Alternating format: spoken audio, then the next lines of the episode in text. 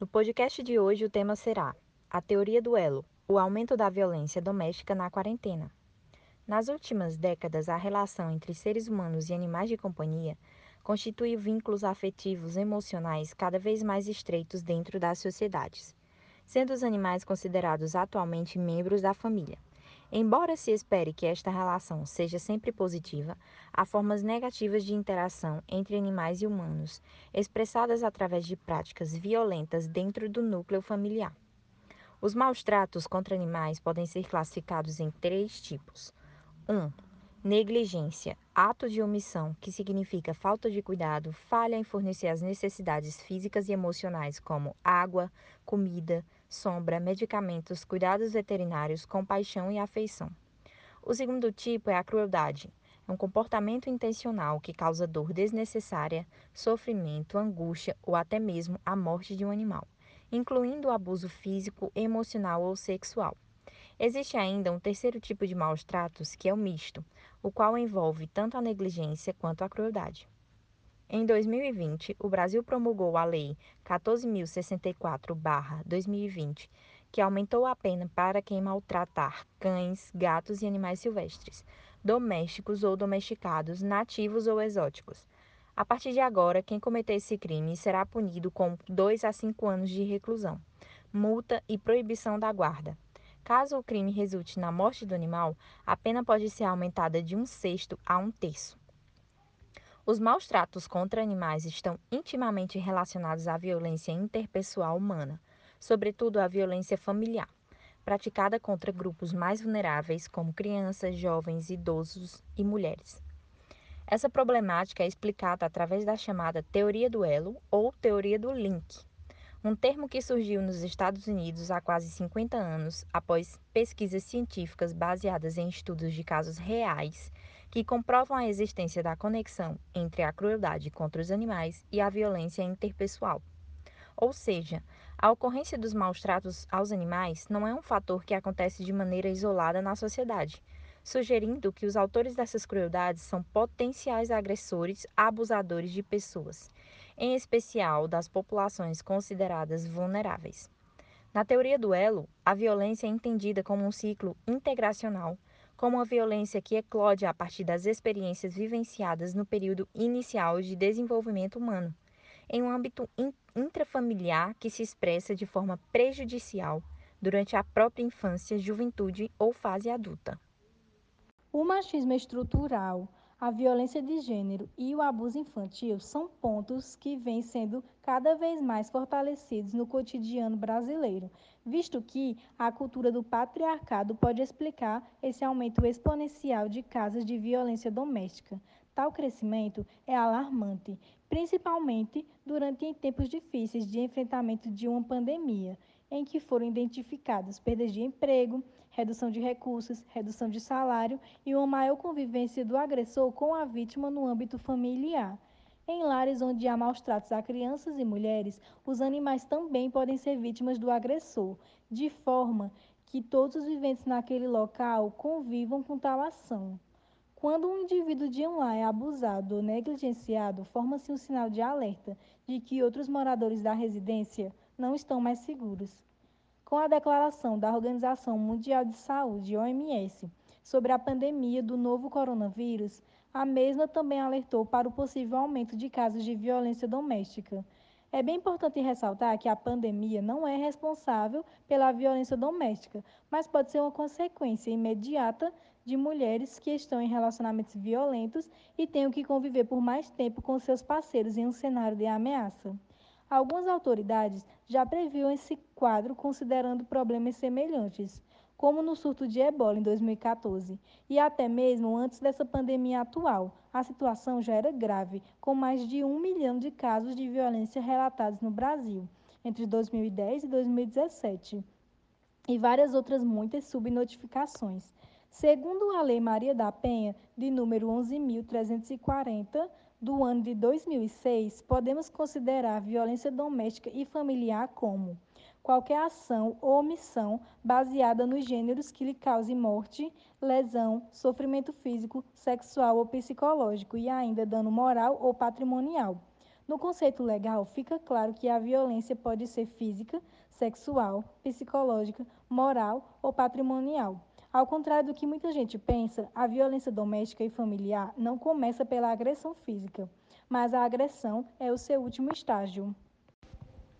Mas afinal, por que a violência doméstica e familiar está crescendo tanto no isolamento?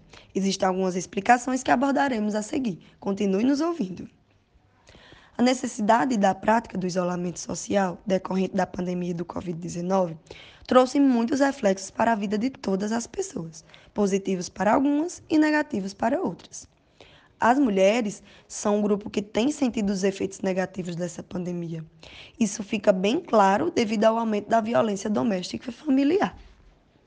Isso se deve a uma série de fatores, como a perda ou diminuição da renda familiar em razão do desemprego, a suspensão das atividades laborais, a sobrecarga das tarefas domésticas, incluindo cuidados com os filhos fora da escola, o aumento do consumo de bebidas alcoólicas por parte dos agressores e o isolamento da vítima, tanto dos seus amigos quanto dos seus familiares, além de outras situações que aumentam o tensionamento das relações domésticas.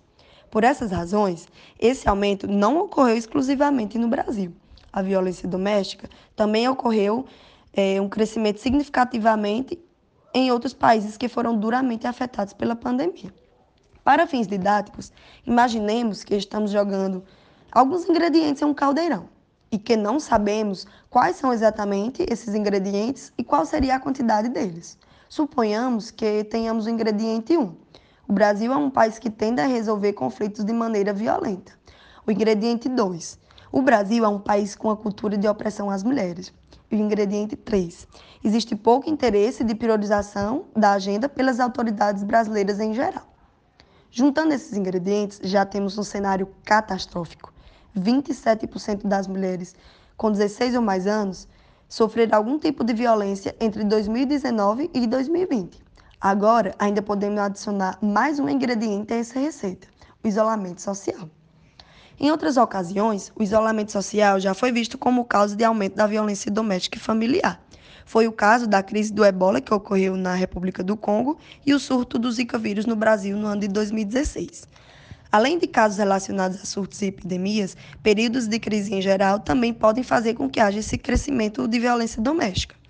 A Organização Mundial da Saúde explica que essa problemática pode ser em decorrência do aumento do estresse, da ruptura das redes sociais de, de proteção contra esses grupos vulneráveis e da diminuição do acesso ao serviço de segurança por parte das mulheres, visto que elas estarão sendo muito mais vigiadas pelos agressores.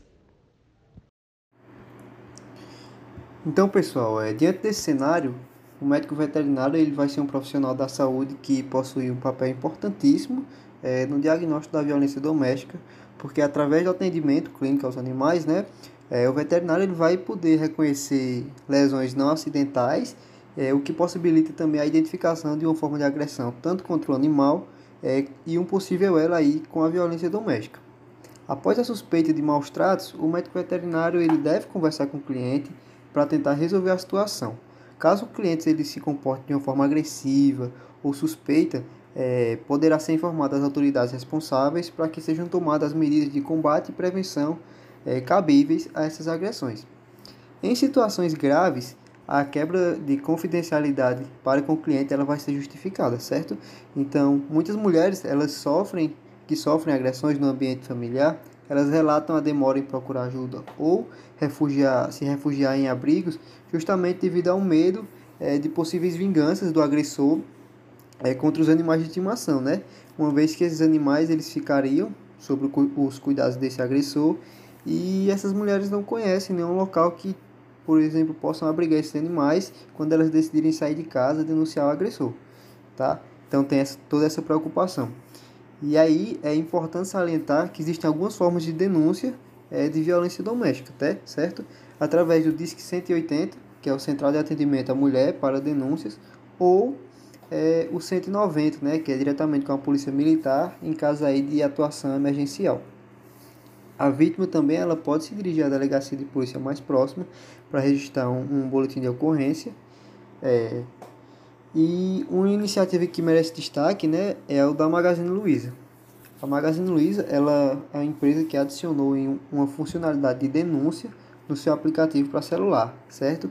É, e aí ela tem registrado um aumento altíssimo de casos de violência doméstica é, durante o isolamento. E por fim, pessoal, é importante ressaltar a necessidade das instituições de saúde e segurança pública, juntamente com os médicos veterinários, para que eles trabalhem em conjunto né, nessas ações, para que essas ações estejam atreladas e o combate ao crime aos animais, contra os animais e a violência doméstica é, sejam eficazes, né, a fim de proteger a vida desses indivíduos. Esse foi o podcast de hoje, elaborado pela equipe composta por Ana Kathleen, Antônia Lorena, Evelyn Melo e Lucas Ferreira, da disciplina de Núcleo da turma de Medicina Veterinária.